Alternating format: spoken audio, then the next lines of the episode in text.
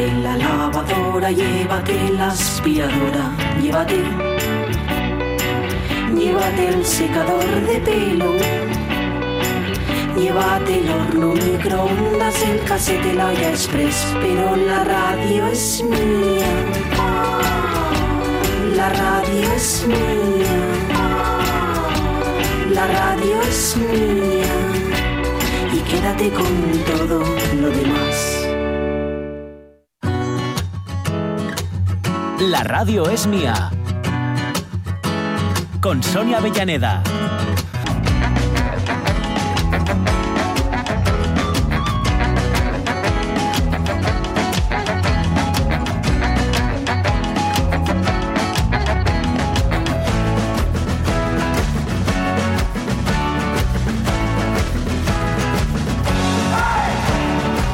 Pero ya sabéis lo que pasa en estos casos. Mm. Cuando todo sale muy bien, es el éxito del director.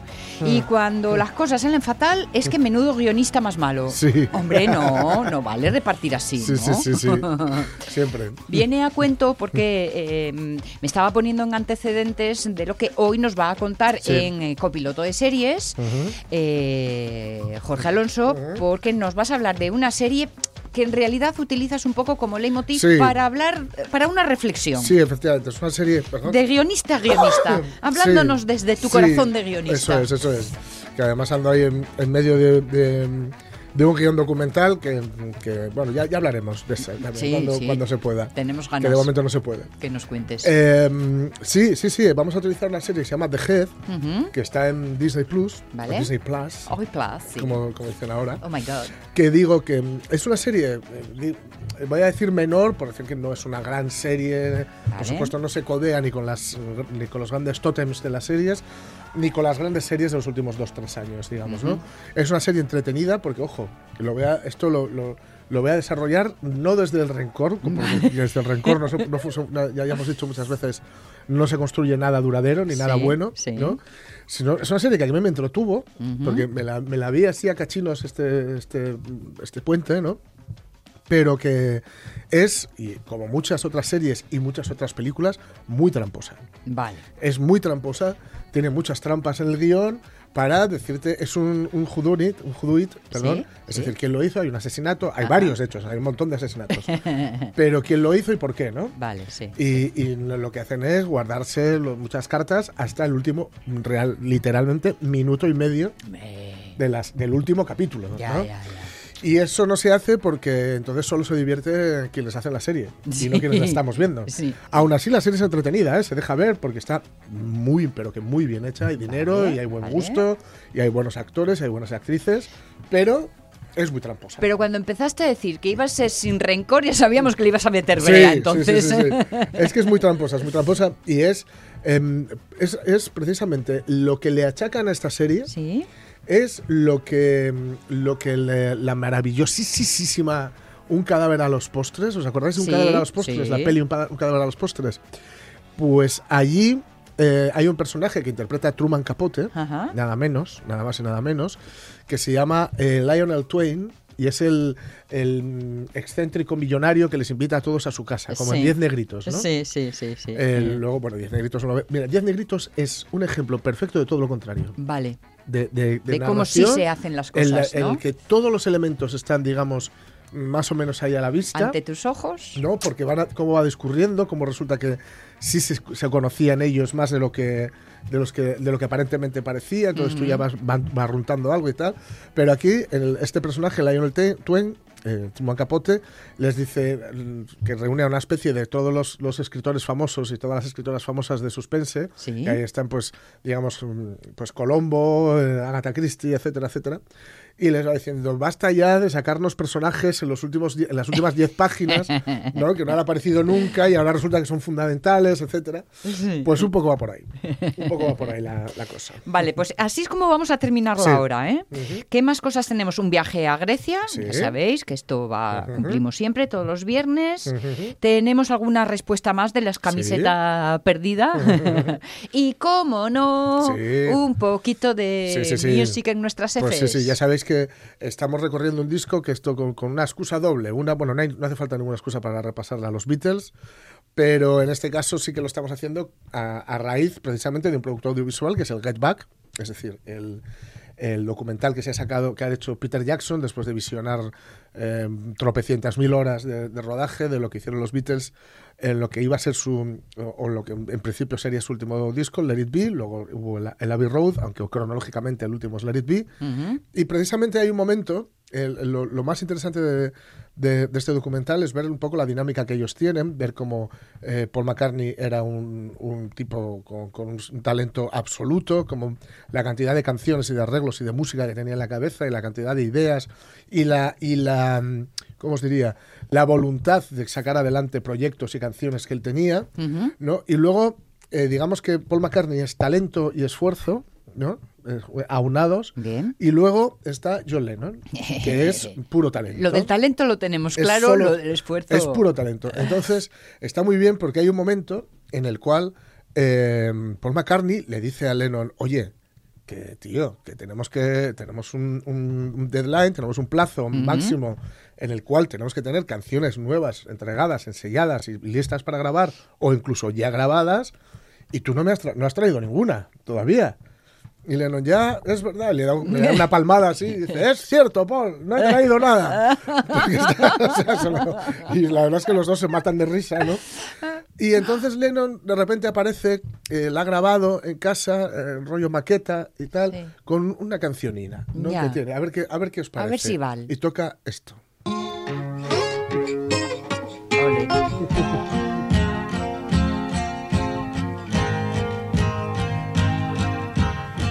Words are flowing out like endless rain into a paper cup.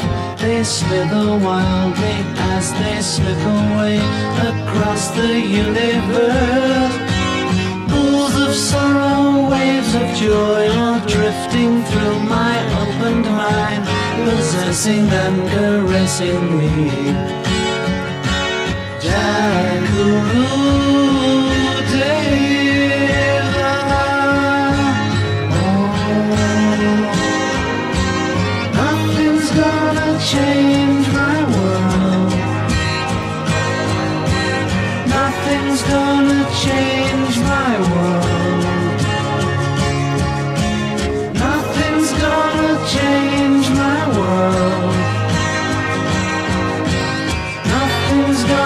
change my world. Images of broken light which dance before me like a million eyes. They call me on and on across the universe. Este es uno de los temas señeros Sí. respecto a esto que eh, tú siempre subrayas con un gran placer, Sí. que es lo de los juegos de las voces, las armonías. ¿No? sí, aquí, bueno, el- Más- realidad- aquí más que por armonías me refiero a, a esa Sí, melodía así tan melodía- dibujada. La melodía que va Armonías, ¿no? fluctuando perfectamente. Eso, eso, eso. Esa forma de empastar maravillosa entre lo que va haciendo la guitarra, lo que va diciendo la voz y lo que va haciendo la voz, ¿no? Luego tenemos los arreglos por detrás que son cosa de Phil Spector, que sabemos que es quien metió Sí, la eh, cuchara, el la, la cucharón. mano o la, o la pata, se puede decir, ¿no? Un poco mm, a través de John Lennon fue quien metió entró Phil Spector a, pro- a postproducir el disco, porque Ajá. él se pone ya, es trabajo puramente de estudio, sin ellos por ahí, porque John Lennon, bueno, estaba trabajando con él en lo que iba a ser su primer disco en solitario, el Imagine, el segundo disco en solitario, Imagine, que lo produce precisamente Phil Spector, ¿no? Eh, esta canción, que es una, una genialidad y que en el docu- documental además vemos cómo eh, él no se sabe, esto- o sea, está tan reciente que no se sabe la letra Sí. y pide que, que se la escriban Ujú. y, y la, y la cuelga de, de una tri- la, la cuelga primero de, de la jirafa, la cuelga de- del pie, de, de tal, y luego se lo ponen, dice, ¿quieres una tril? Y como que es la primera vez que oye la palabra, ah, sí, pues, bueno, pues una tril mejor, ¿no? que, que así. Y él todavía no se la sabe bien, ¿no? Y, y es alucinante. A ver, uno de los momentos más bonitos del documental es ver a esta Paul, Paul McCartney tocando el piano Ujú. y Ringo Starr, que le estaba hablando el director, porque el director quería grabarlo todo esto en, un- en una especie de anfiteatro romano que había en Túnez, Ajá. y Así. Ringo Starr no quería viajar. Mm. Perdón, sí, Ringo, sobre todo no quería viajar. George Harrison tampoco le apetecía, ¿no? Pero Ringo era el que se negaba a viajar porque estaba harto después de las giras y todo, ¿no? Ya. Y está hablando con él y Ringo está mirando como Paul McCartney toca el piano y, y le dice al, al director, o sea, le está oyendo como un ruido blanco, ¿no? Sí, Así, sí, sí, no le escucha. Y le dice, eh, podría estar mirándole todo el día. Es maravilloso, viendo cómo toca Paul McCartney, ¿no? Sí, sí. Pues aquí es tremendo porque cuando lleva él esta maqueta y luego se pone a tocarla, en realidad, si os fijáis, hay muy poca aportación del resto de los Beatles. Sí. Hay unas maracas por ahí de fondo, un poquitín y tal. Bueno, pero ¿Se no hay- atrevían a tocarla o Porque tal y como estaba ya era perfecta. ¿no? Todo lo que después, ya digo, es cosa de, de, del productor, de, lo diré, Phil de. Phil Spector. Y luego hay otro, incluso una versión, la que llaman Wildlife, que es una versión que se grabó que él- porque él la donó para un proyecto que tenía que ver con la conservación del medio ambi- ambiente. Vale. Y entonces hay una versión donde salen pajarinos y tal al principio, y to- estas cosas, ¿no? Pero sí, se quedan todos diciendo, bueno, aquí no hay, aquí no hay nada que meter, aquí no hay Claro, nada que hacer. Esta claro. canción es perfecta Ya tal y bien como es. cuajada ¿no? de casa ya. Claro. Sin embargo, para la siguiente eh, vemos algo que se repite en varias ocasiones durante todo el documental, que es George Harrison intentando que le escuchen. Oh, yeah, ¿no? Él va con la cancionina, cancionina que son temazos, Sí. porque muchas de ellas eh, en el documental, en el primer capítulo, ya toca a Pity, yo creo, y All Things Must Pass. Ujú. Fijaos la, la de canciones que le tumbaban Lennon y McCartney a George Harrison, que en el primer disco en solitario que saca George Harrison después de los Beatles, Sí. el All Things Must Pass, es Sí. triple. Con todos los descartes de Claro, estos tenía manguanes. guardadas ahí tropecientas canciones. Y eso sí que, y eso, fijaos a qué nivel estaba George Harrison, Sí. que en, la siguiente, en lo siguiente que hacen, porque insisto, cronológicamente es el último disco que sacan los Beatles, pero después de Let It Be, ellos Sí. graban Abbey Road. Sí. Y en, y en Abbey Road, eh, George Harrison mete nada más nada menos que Something, eh, Ujú. Something in the way, la que dice Frank Sinatra, que es la canción de amor más bonita del mundo, Frank Sinatra, Sí. y Here Comes the Sun. Opa. Esas dos son de George Harrison. Con lo cual, fijaos el nivel compositivo al que está, ¿no? Y aquí él viene y cuenta que ha estado viendo un programa en la televisión, eh, una especie de documental. y dice, bueno, esta parte luego no me interesó, pero esta otra sí. Y se saca una cancionina que no tiene mucha letra Sí. que, y que va des- van desarrollando y tú ves cómo van desarrollando ellos. eh, a partir de un concepto muy sencillo, hacen algo que funciona muy bien y que es extrañamente contundente para que eran los Beatles. I, me, mine.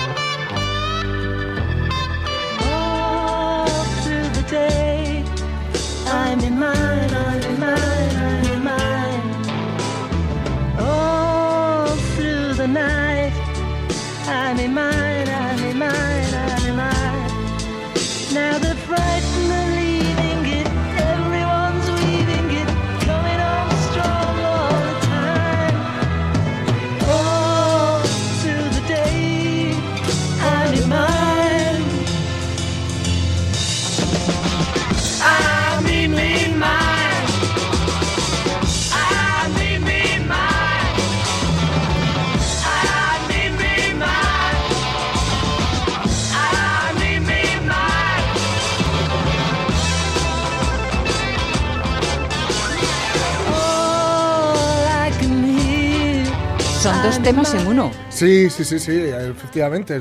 Esta parte eh, está haciendo algo, a ver, no es que se lo inventaran ellos, pero anticipa la fórmula que luego utilizará Nirvana.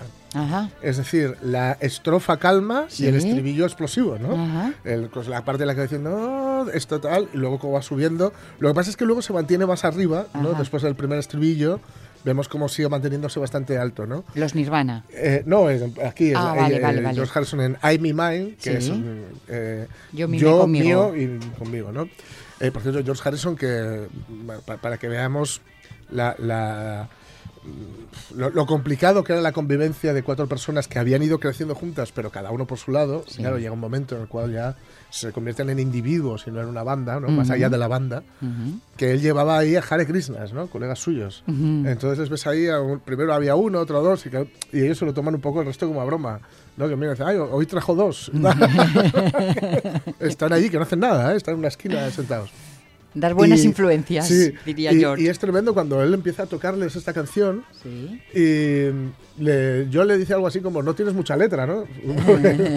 Pero, sin embargo, ven que pueden hacer algo que, bueno, algo potente, ¿no? Y algo que, es, que, que realmente es muy chulo y que luego, digamos, tiene este mensaje que, que decalaba mucho o que a, a George Harrison, que era, digamos, quien, quien de una forma muy honesta y muy sincera sí se interesó por la filosofía oriental. Sí. El resto fueron un poco por el hype, por la moda. Ya. Eh, cuando fueron a con el Maharishi, eh, por ejemplo, Ringo eh, metió de escaqueo eh, latas de, de comida con, con carne porque decía que él no podía hacer llegar a una, una, Una, alimentación vegetariana, no y cuando se le acabó la comida Sí. se volvió a Inglaterra.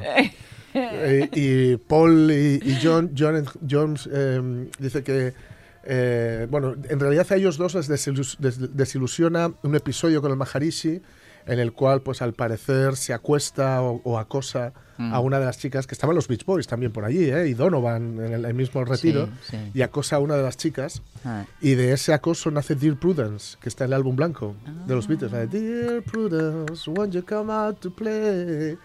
Entonces, Anda. quien se queda, el único que, se- que realmente se queda luego allí, el- eh, con el Maharishi, y luego mm, sigue viajando por la India, es George Harrison, Sí, ¿no? sí. Entonces él era el que eh, tenía esta cosa más de, eh, el- des- un desapego mayor con la cultura occidental, el- la, la cultura del, del materialismo, no el materialismo de Marx, sino el, el- lo material, ¿no? Sí, sí. Y por eso esta canción de I, me, mine, yo, conmigo, mío, eh, criticando un poco la cosa esta de- del individualismo salvaje del capitalismo. ¿no? Sí, sí, sí, qué chulo, qué chulo. Y, y- y estos temas que, que- que te han ido acompañando a lo largo de la Sí. vida, de pronto conocer su génesis claro, claro, claro. eh, y cómo se han ido masticando y Sí, mordiendo, pues tiene un extra. Claro, claro, claro. Y ya digo que y ellos, fijaos que lo consideraban un disco casi menor, el Let It Be, ¿eh? pero fijaos qué temazos tiene. O sea, Bueno, claro, pues que menor en Beatles es todo cuestión. Esto es como la luna que se ve Sí, lejos y es grande. Pues eso.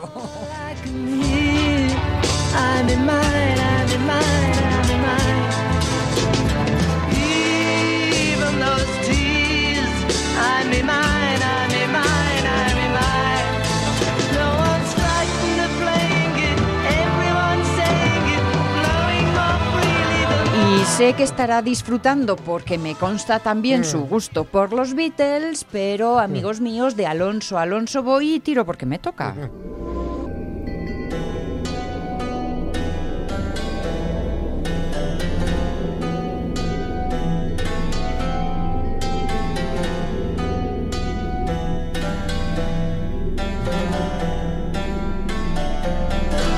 Bocata alon- alonsiano con chichu griego. sí, sí, sí.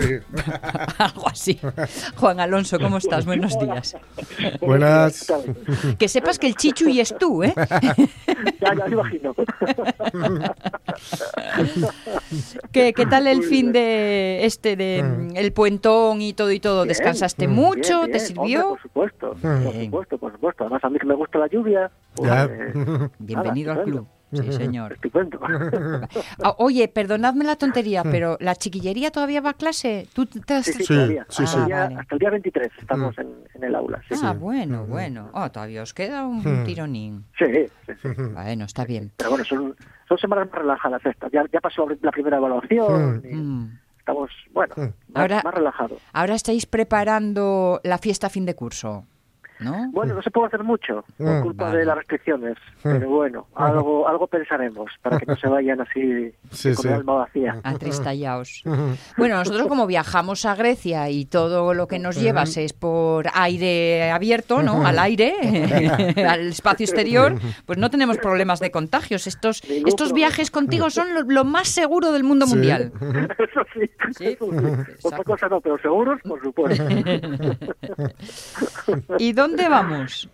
Bueno, pues mm, nos vamos a, a charlar con un interesante filósofo, Ah, un sofista, que se llamaba Antifonte. Antifonte. Y, y lo que va a decir mm, el- va a ser, yo creo que nos va a sonar bastante. Es decir, vamos a comprobar que no hay muchas cosas nuevas. ¿eh? Eh, lo que hoy creemos que es el, el último grito, la última moda, la última tendencia, los griegos ya habían andado por aquí. Y, y de paso, ya que vamos a hablar de un filósofo estupendo que es Antifonte, pues vamos a también a dedicárselo a, a la memoria de, de Mm. Leontina Alonso, Sí. la Ah, sí. directora y prof- Mm. maravillosa profesora de arte Mm. del, del, del Doña Jimena, que falleció hace un par de días. Y bueno, seguramente le, le, le habría gustado Mm. es- escuchar esta, Sí, sí. Ujú. esta sesión de nuestro programa. Pues venga, con una sonrisa extra a- a. Sí, señor, sí, señor. Bueno, pues la Antifonte, estamos en el siglo V antes de Cristo, ¿eh? Mm. ¿Vale? Eh, ¿Quién y este pues se le señor? ocurrió una idea, Mm. una idea mm, muy interesante, que es que mm, la palabra puede ser un fármaco, Mm. puede ser un remedio. Ujú. Es decir, las palabras pueden curar. Mm. No, no me refiero a las palabras mágicas, la palabra Ah. mágica que, que, que puede curar una, una dolencia, lo Sí. que sea. No, no, no. Las palabras de verdad, que se puede sanar con las palabras. Es más, que incluso eso puede ser un oficio.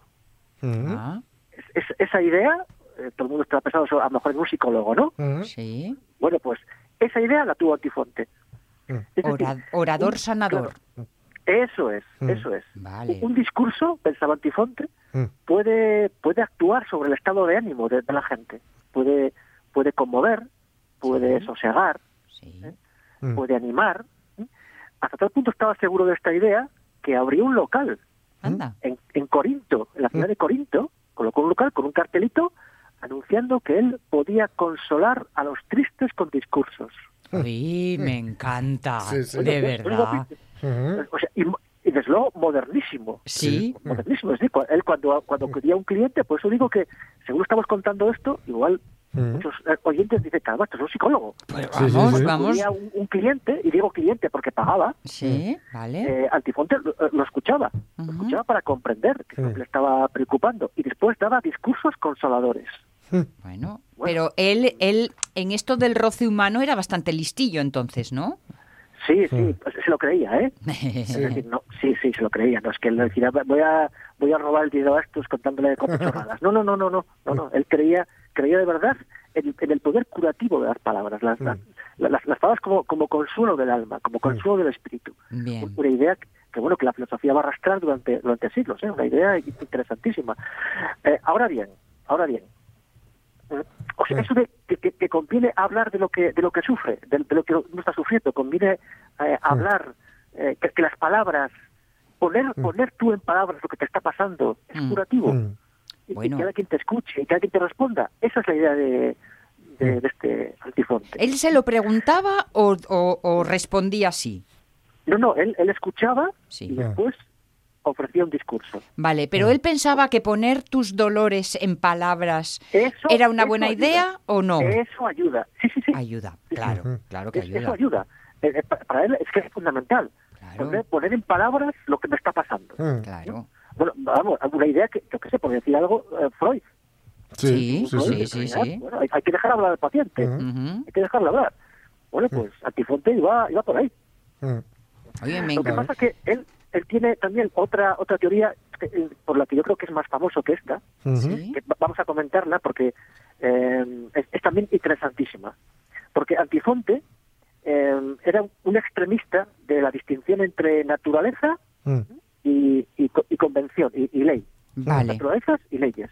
Sí. Lo que es natural y lo que hemos decidido entre Y todos. lo que no es natural. Vale. Era radicalmente partidario de lo natural.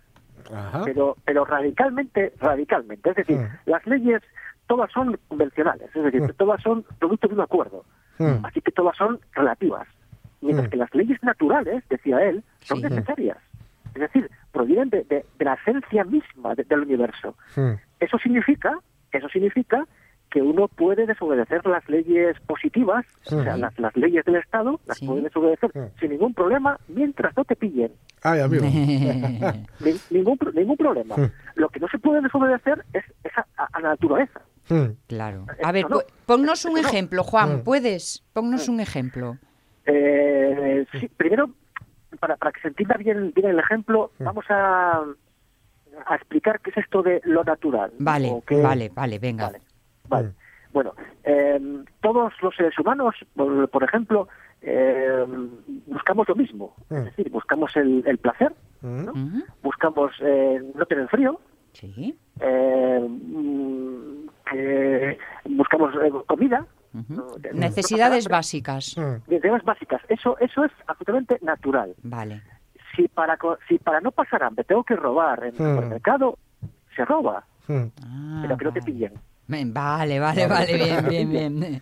no te pillen, porque, porque vas a ir a la cárcel. Pero es que la naturaleza está ahí. Es decir, em, vamos a decirlo de una forma muy muy actual.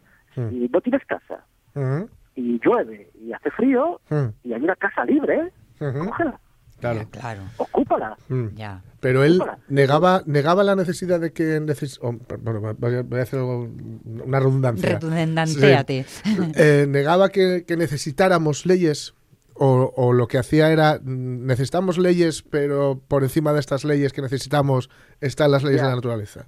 No, no, él, a ver, decía, decía esto, sí, Mm. pero decía que reconocía que no hay más remedio Ah, es- que, que vale. tener leyes. Ujú. Vale, No hay vale. más remedio, porque, porque si no, claro, la vida, la vida se- sería imposible, Mm, eh, porque nos mataríamos unos a otros seguramente. Entonces, a ver, debe haber leyes, lo que pasa es que son todas tan diferentes que no hay que se aclare, porque, claro, es un relativista, dices que las leyes son muy diferentes, Claro. unos sitios son de una manera, otros Mm. sitios son, son de otra, Claro. eh, aunque él, él, él decía que, que somos todos iguales, ¿eh? es decir, eh, defendía absolutamente la, la igualdad de nacimiento de, de todos los seres humanos. De hecho, decía que no hay riegos o bárbaros. Ah, Ah, Y decir esto, Uy. de, esto en esta época es pues, revolucionario. pues ¿eh? sí, sí, sí. Sí. Vamos. Es revolucionario. sí, señor. Eh, él, él decía, un griego criado entre bárbaros actuará como un bárbaro. Claro, Y un Mm. bárbaro criado entre griegos actuará como un griego. Mm. claro. O sea que las diferencias no, no están ahí. En Mm. realidad, todos tenemos las mismas necesidades naturales, pero Mm. todos las llevamos a la práctica de manera diferente por el lugar donde nacemos. Claro. Ajá. Por eso las leyes son discutibles, Mm. pero, pero la necesidad natural no. Mm. Discutibles pero necesarias, Mm. ¿no? Necesaria. Necesaria porque sí. Vale. Necesarias, pero Y, bueno, y de la misma que- forma, que- y de la misma forma las leyes mm, pueden cambiar, pero las, las, la- las naturales no, esas son inamovibles. Esas son ina- inamovibles. Mm. A- a- absolutamente. Eh, la felicidad, según An- Antifonte, que, que- que parece que lo que según estamos contando aquí parece lo que este tío que, que defiende las comilonas y, y, y- y el sexo a todas horas. eh, eh, Bueno, no, empieza mal, no empieza mal. Bueno, no, no va por ahí, no va por ahí. En realidad él dice que la felicidad consiste, y aquí se está adelantando a Epicuro, de Samos, del que hablaremos el otro día, Ujú. dice, la felicidad consiste más bien en evitar el dolor, antes que la satisfacción inmediata Bien. de los- de los deseos. Por decirlo a manera de, de Epicuro, es más placentero no tener sed que tener sed y eh, agua fresca a mano. Ya. O sea, Sí, sí. La, la ausencia de necesidad. Es más placentera que la satisfacción de la necesidad misma. Ya. Que es lo que, lo que vamos, hay una, una conexión, evidentemente no una conexión que, que aunque no se conociera nunca, ¿no? Con todo lo, lo- el, el, digamos, la filosofía o, o la, la- sí, bueno, la cosmovisión bu- budista, ¿no? Que ellos dicen que el placer es la ausencia de dolor, ¿no? Porque todo el Y mundo de es dolor. deseo, y de deseo. Vamos. Sobre todo de Sí, deseo. eh, algo, algo así decía Epicuro, bueno, de dolor, sobre todo de dolor, Mm. más, más que más que de, más que de deseo. Los, deseos siempre que sean, dice Epicuro, por eso se parece tanto a antifonte, ¿no? Mm. Siempre que sean naturales y necesarios, están Ujú. bien, Ah, están bien. O sea, el- y, y además él decía que el placer supremo es, el- es la amistad. Ah. Pero el sexo está muy bien, una buena comida está muy bien. Lo que pasa es que la vida, tu vida no puede no puede estar dirigida por, por el estómago o por, el bajo claro. vientre. Aunque la satisfacción de los deseos corporales está, está perfecto. Eh, Va, me caeme bien este hombre, antifonte. Lo veo Sí, sí. con la cabeza muy bien amueblada. Oye, Pasa es que- filósofo era. que- de todas formas, claro. decía que, que- que las leyes, Mm. el, nomos en griego, las, las leyes, los, el nomos, es opinión, o sea, doxa, Ajá, Sí. eh, o sea, co- convencionales, claro. eh, arbitrarias. Mm. La naturaleza, sin embargo, Mm. es la verdad, alicia en griego. Alicia significa verdad Sí, en griego. sí. Así que las alicias, ya saben. O, o sea, claro, el, el auténtico origen de, de- de- la, de, la, de, la, de la justicia es co- puramente convencional. ¿no? Mm. Y, y es el temor, el temor a la pena en lo que hace que no hay Claro. Mm. Claro. Sí. Si, si nadie los, si nadie, por eso, por eso decía el viejo Critias que se inventaron los dioses, por cierto, ¿no? Claro. ¿Para, ¿Para qué? Para que cumplas con las normas contra ETE. Claro, porque la- en las leyes naturales, el contravenirlas, el, digamos que el, el- el pago viene de suyo, Claro, mm, viene a la vez. El hambre, el frío. Eh, claro, eh, claro. Entonces, pero las, eh, el contravenir las leyes eh, humanas y por tanto convencionales mientras- si de nadie te ve- convención, el, el pago tiene que venir de un otro. Eh, Efectivamente, efectivamente. A, a Antifote le parecería extrañísimo, no sé, estos anacoretas que Sí. voy a estar, mm, no voy a comer, voy a comer hierbas y raíces, Sí. y voy a estar aquí eh, lloviéndome encima, diría, "Oh, ¿qué, cosa, ¿por qué hace eso? Claro. Eso, es, eso es antinatural, es completamente antinatural. Lo natural es lo contrario, Mm. no pasar hambre, Mm. estar, estar a gusto, estar calentito, eso es lo natural. Y para eso, si hay que robar en Alimerca, bueno, en Alimerca, no, no, no estoy defendiendo que haya que robar en Alimerca, estoy Ya, ya, ya.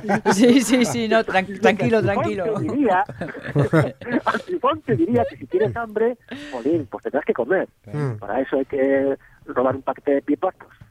Pues oye, Antifonte, psicólogo y anarquista. Sí. Sí, lo que pasa es que este, este era, era de los que tarifaba, ¿no? Por, por, dar, por enseñar, ¿no? Eh, sí. Hombre, hombre. eh, Bueno, pero eso no tiene por qué parecer mal. No, no, no, no. ¿no? Hay, hay que ganarse la vida. Claro, claro. No, no- no todos pueden ser de muy buena familia como Platón y Mm. dedicarse a estas cosas. Bueno, hay- Claro, que imagínate que viene alguien a contarte tus penas, ¿no? Para que le Antifonte Claro, le es diga que así. o eres antifonte que cobra, o eres un camarero que cobra, mal, Sí, pero cobra, sí. o eres un psicólogo que cobra demasiado bien tal vez. Pero imagínate que es un alguien que no cae bien Antifonte. A ver, a ver qué discurso le devuelve. A ver, a ver, ¿eh? a ver, a ver, a ver, a ver, a ver. Pero mira, habría que nombrarle, ya, ya que lo, lo dijo ahí Jorge, Sí. el patrón laico de los camareros. Sí, sí, sí, sí, El desde santo luego. patrón laico de los camareros. Antifonte, Sí, sí. Atenas, aquí... Antifonte, antifonte, sí, sí. El escuchador. Sí, sí, porque la el chapa, escuchador. la chapa que aguantan los probes. Uf, Muy bien, muy bien. Oye, pues nada, marchamos encantados después de Sí, sí. charlar con este hombre porque nos, nos lo ha dejado todo muy claro. Sí, sí. Muy claro, muy claro, muy claro. Eso, eso que tenían los viejos filósofos, que eran muy claros. Sí. Sí. Ahora la filosofía últimamente está convirtiendo en un pequeño galimatías sí. que hay que ser un especialista para entenderlo. Y creo que eso es lo contrario de la filosofía. Mm, Es Sí, lo contrario. Sí. No, no es para especialistas, también lo es, ¿eh? También lo es. Pero tiene que ser para, Es, para, es, que, todo- para que cualquiera pueda, pueda entender. Claro, haciendo una, una analogía, eh, es un, un poco, eh, tal vez de las pocas cosas en las que Johan Cruyff no tuvo razón cuando decía que el fútbol era muy complicado y, y- y cu- y cuando es todo lo contrario, ¿no? El- pues con la filosofía realmente pasa lo mismo, ¿no? Hay que, hay que descomplicarla porque, porque no lo es. Lo que pasa es que hacerla- es compleja, en su parte técnica, Sí. eso, eso nadie, nadie lo duda. Sí, sí, como sí. cualquier otra disciplina. Claro. Cualquier otra disciplina. Claro, Pero mal, mal vamos y la filosofía se convierte en una, Claro. en una tarea para especialistas de la facultad de, de filosofía. sí, sí, sí, Claro, sí, sí. en un sí. gueto. Eh, ahí, esa Sí, es sí. la palabra, en un gueto. Sí, sí. Entonces no, no, a- a- no avanzamos nada. Juan Alonso, besos y abrazos. Bueno, igualmente para todos. Muy bien, así me gusta. Hablamos. Repartiendo. Un abrazo. Un besito, un besito. Vale, hasta luego. 12 y 48 minutos. Sé que tengo algo del Facebook así por leer, pero a ver, es que me dejaste con la intriga esta Ah, de las trampucas en la tele Sí, sí. ¿eh? y yo creo que lo mejor es que Vale. nos metamos con las series, no vaya a ser que luego se nos va el santo al cielo. Muy bien. Y a lo mejor antes de acabar el programa todavía leemos alguna más, Vale, ¿eh? pero no queda vale. claro. Pues nada, ponme a Nick Cave.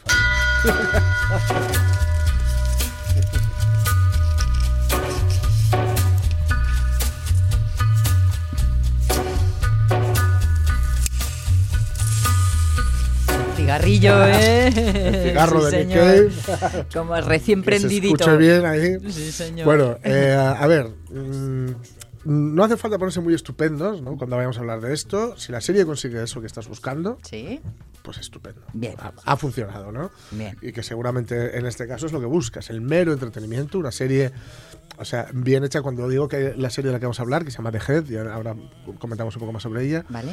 que tiene muchas trampas de guion, no quiere decir ni que sea un desastre, ni, Vale, que, vale, ni que se te caiga, ni que te saque de... Ya, ya hemos dicho muchas veces esto de que hay que suspender la, incre- la incredulidad cuando ves una película, o cuando entras dentro de una... o empiezas a ver una serie, o un libro, o lo que sea. no tiene unos errores tan groseros que te saquen de, de la serie Vale. y se puede disfrutar tranquilamente porque está muy bien hecha, además, muy bien hecha. Hay pasta, hay buen gusto, hay buen diseño de producción, eh, hay buenas interpretaciones, pero eh, vamos a destriparla, vamos a destriparla porque es un ejemplo perfecto de las trampas de guion que de tanto en tanto consiguen que nos entretengamos, pero que quizá si hubieran sido un poco más trabajado ese guion, hubieran, conocido, hubi- hubieran conseguido que nos entretuviéramos mm, tanto o más y que además nos hubiéramos quedado con una sensación eh, de alivio Ya. al acabar de ver la serie. ¿no? Esto es como estar comiendo pipas y que la última sea la pocha. Sí, que la última sea un tronquito. ¿Eh? de estos. Eso, sí, que dices tú ahí, ahí, Claro, con lo claro, bien que iba con todo. lo que iba- con lo guay que iba todo y tal, ¿no? Sí. Efectivamente. Bueno, en este caso se llama The Head y he conseguido tráiler en castellano. Este ha sido un verano de intenso trabajo y exploración científica.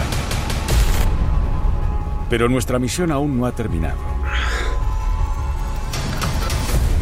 Algunos nos quedaremos y sobreviviremos a la oscuridad del invierno.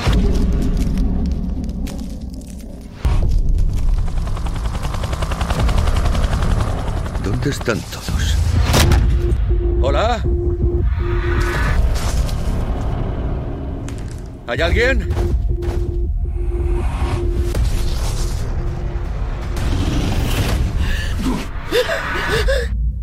Necesito que me cuentes qué pasó, Maggie. Bueno, aquí vemos entonces ya eso por el tono del, del tráiler y tal, que es una serie donde hay misterio, eh, Antártida. Antártida, eso decir, lo- lo único que nos queda clarísimo. es una de las cosas que la verdad vas a hacer que te olvides de que hay fallos de guion, ¿eh? Vale. que, que es, una, es una base, la Polaris, Polaris 6, Ajá. en la Antártida, y que siquiera de refilón te encuentras o, o sabes un poco más de cómo es la vida allí, de los investigadores que están en la Antártida. Que Dura. es dura. dura. Porque comienza la acción en el momento en el que se va a poner el sol. Y Ah. comienzan los meses de, de- de- de noche, oscuridad. de oscuridad. De invierno. Entonces, claro, marchan, pero se queda un pequeño grupo de investigadores porque, y esto es, digamos, pura ficción, Sí. el- el- uno de los, el jefe de la investigación ha descubierto en otra base anterior, que se llamaba la Polaris 5, Vale. de cuya existencia no sabremos hasta demasiado tarde, esto es una de las trampas del guion, Mm, eh, ha descubierto una bacteria que puede convertir el dióxido de carbono en oxígeno toma. Y que está en la Antártida, con lo cual puede salvar al planeta. ¿no? del cambio climático. Entonces deciden que hay que quedarse también en invierno y eh, em, el- uno de los personajes marcha, deja a su mujer allí trabajando, Ujú. ¿vale? Y cuando vuelve eh, se encuentra con que llevan tres semanas incomunicados, no han recibido ninguna señal de esa base. Eh, le dice la chica del helicóptero, dice, bueno, esto es muy normal porque hay veces que el satélite, en fin, es la Antártida. Ya, es- es- ya, hay, una, vale, se- vale. hay una frase muy chula em, en la serie que, em, que, le dice uno de los veteranos, le dice a una chica, una, una de las protagonistas, a- que se llama Maggie, em, no te equivoques, este sitio le importa una mierda, con perdón, que tú sobrevivas o no. Vale, ¿no? vale, vale, Porque vale. hay un momento en el cual hay una foca pequeñita que ha, que ha perdido al resto y está intentando volver Sí. y les eh, uno de los veteranos por también les recuerda a ella no intervengas Mm. sabes sabes las normas no dejar basura Bien. y no intervenir Bien. nosotros no hemos que intervenir no se puede hacer nada y de hecho ya lo hacen mal porque entierran el cadáver de la foca cuando tampoco hay que hacerlo porque siempre vendrá alguien A comer. comérselo ese Claro, cadáver, ¿no? estamos salvando una vida. Claro. La frase. Claro. Entonces el caso es que lo que mola es ver un poco esto, ¿no? Pero el caso es cuando vuelve eh, este hombre se encuentra con que eh, aquello está como, como medio abandonado y de repente empiezan a aparecer cadáveres. Uno con un disparo, otro con no sé qué. No se pueden llevar armas. La Antártida está eh, desmi- desmili- desmilitarizada. Anda, no Es una- sabía es una- eso. sí. Y, y además hay bases de diferentes países, pero no es de nadie. Vale, bien. Y entonces, eh, su, y su mujer está desaparecida. No encuentran ni, a- ni- no la encuentran ni viva ni muerta Ya. y solo encuentran viva a esta chica Maggie, que era una eh, era la joven, la nueva. Y claro, ¿qué es lo que ocurre? Que nos enteramos más adelante, eh, muy tarde, en el tercer capítulo por ahí, que había una Polaris anterior, Ah, una Polaris 5, que se quemó. Y en el incendio murió una chica. Una chica, por cierto, española, porque esta serie está hecha por MediaPro. Ah. Lo que pasa es que la hace para, para HBO eh, en Asia. Anda. O sea, es todo muy eh, exótico. eh, y, Y en la Antártida. Y en la Antártida. y, y se estrenó en Horas Televisión, aquí en España. ¿no? O sea, que es todo muy... Vamos. Da muchas vueltas. Y entonces nos enteramos de que esa chica ha muerto en el incendio y muere, se supone que mm, intentando hacer mandar, mandar un SOS. ¿no? Vale, vale. Pero luego resulta que esto se empieza a complicar porque nos, de la- durante eh, la serie lo que vamos viendo en cada capítulo son flashbacks de lo que ha ocurrido. En la ¿vale? cinco. Eh, no, no, en la, lo que ha ocurrido en, En ese la invierno siete. que no hemos visto. Vale. Vale. Y de lo que está ocurriendo en ese momento, porque aparece el científico, digamos, eh, jefe y dice, ¿Habéis, a- que ¿habéis encontrado a esta chica eh, viva? Sí. Dice, sí, dice, no es quien dice ser. Dice, esta chica no es quien dice ser, no es ella. Ya. Dice, es una, es una asesina. Coño. Es ella la que, no, dice, no sé por qué, pero es ella la asesina. Pero el caso es que todo, todo va apuntando hacia él, ¿no? Hacia, hacia que ha sido él, y ella poco a poco va recuperando, porque tiene una cosa que, bueno, es un mal que se tiene en- en- al pasar el invierno allí, por la falta de, de luz Ah. y de calor, etcétera, ¿no? Hay diferentes mm, síntomas, y ella además tiene un estrés postraumático, ¿no? Mm. Pero ella es la doctora. Entonces tú no. eh, todos estos elementos se van sumando para decir que puede estar fingiendo este estrés, estrés postraumático. Entendido. Sin embargo, todas las pistas poco a poco, sobre todo las de ella, lo que va contando ella y lo que, ojo, vemos en flashbacks, eh, encajan para que el malo sea él, el asesino sea él. Y así ocurre, que al final, bueno, pues eh, finalmente aparece por un lado eh, la, la mujer del, del hombre que va intenta investigar hasta que llegue la policía, porque la policía va a tardar 48 horas, y en esas 48 horas, él simplemente hablando con los dos personajes, con el científico jefe y con la doctora, eh, intenta saber qué es lo que ha pasado, porque lo que él busca es encontrar a su mujer. Entendido. ¿no? ¿Y qué ocurre? Esos flashbacks de lo que ellos nos cuentan es lo que, lo que nosotros estamos viendo. Bien. Vale. Entonces, todo esto lleva a que el, el malo, nos lleva a la conclusión de que el malo es el científico jefe, que es quien ha matado a la gente. ¿Por qué?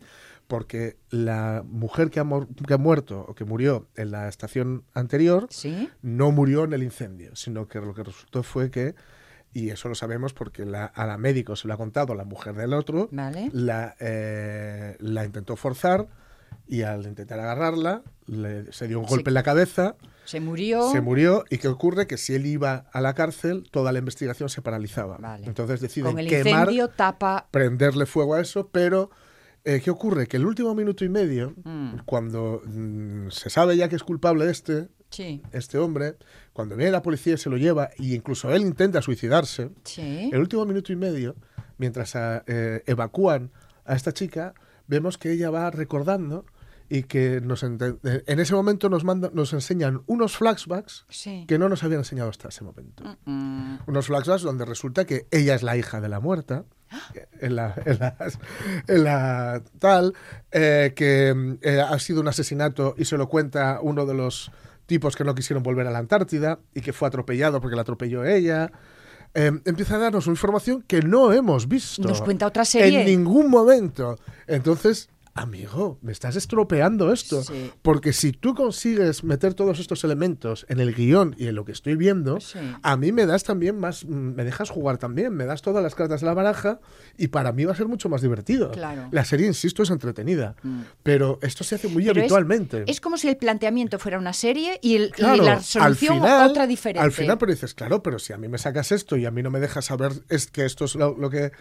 eh, o sea, no, no me das toda esta información, Sí. porque aquí ya no se trata de ser más listo que nadie, se trata de disfrutar. Claro. Y si no me das cartas, yo no puedo jugar. Claro, Estás claro. jugando tú con una baraja y yo con otra. Sí, y sí, entonces, em, aunque sea muy entretenido todo el transcurso, al final te quedas con cara de tonto diciendo, hombre, Ay, pero hemos sido juego, engañados. sí. nos, has- estado ¿eh? engañando. Da mucha rabia Claro, eso. porque dices, ostras, sois muy vagos. Porque, si- claro, porque si os hubierais puesto a curraros el guion introduciendo estos elementos que me muestras el último minuto Sí. y medio, los hubieras ido eh, cambiando, metido, metiendo en la estructura de toda la serie, Claro. pues sería mucho más divertido porque entonces yo tendría elementos para creer que es uno u otro, tendríamos elementos, más elementos para jugar Sí. y para entretenerme, ¿no? A mí me suena como a. El, el- el guion lo hizo un uno. Sí. Que se da de baja, tiene que terminar No. el guion un otro Sí. y apaña como puede. En, en realidad yo creo que es que esto parte de una premisa que es muy buena y, que, el- y que se les va se les va diluyendo entre las manos. Que es lo que ocurre. y no saben cómo Por eso es tan difícil hacer, hacer un, buen, un buen tercer acto y un buen segundo acto. Claro. ¿no? El primer acto normalmente es más fácil. Nuestra premisa es que estamos con las puertas del fin de semana Que no se os diluya entre las manos el fin de semana. ¿eh? No, no, Porque como aprovechadlo. Venimos empachados. No, no. Usáislo bien, usáislo bien. Y volvemos el lunes.